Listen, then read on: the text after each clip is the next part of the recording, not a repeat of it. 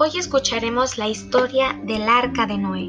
Noé era un hombre bueno y honrado. Los demás hombres de la tierra eran malos y desobedecían a Dios. Al ver el Señor que la maldad del humano era muy grande y que la tierra estaba llena de violencia, se arrepintió de haberlo creado y le dijo a Noé, He decidido acabar con los seres humanos pues por su causa la maldad reina sobre la tierra. Construiré un arca de madera, porque voy a enviar un diluvio, y todo lo que existe sobre la tierra morirá. A ti por ser bueno te salvaré junto a tu esposa, tus hijos y sus esposas. Debes resguardar en el arca a una pareja de cada especie viviente de aves, ganado y reptiles macho y hembra, que sobrevivan contigo. Recoge además alimento y almacénalos. También le pidió Dios a Noé que de algunos animales llevara siete y no solo dos individuos.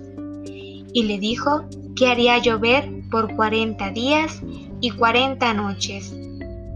Cumplidas sus tareas, Noé subió al arca, Dios cerró la puerta y empezó a llover.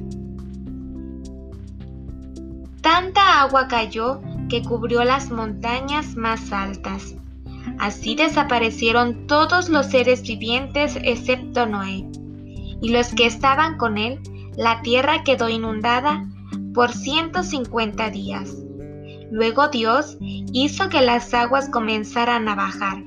Un día Noé, para saber si la tierra se había secado, abrió una ventana del arca y soltó un cuervo, que estuvo volando, pero regresó porque no encontró un lugar para posarse. Luego soltó una paloma y sucedió lo mismo.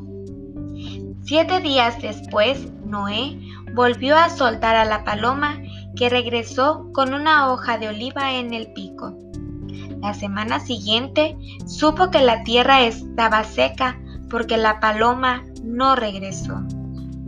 Finalmente, Dios le dijo a Noé que podría abandonar el arca junto con su familia y los animales. Multiplíquense y llenen la tierra, dijo Dios. Noé construyó un altar en agradecimiento a Dios por haberlo salvado. Y Dios le hizo a Noé la promesa de nunca más volver a enviar un diluvio para castigar al hombre. Como señal que lo cumpliría, Dios puso en el cielo un arco iris.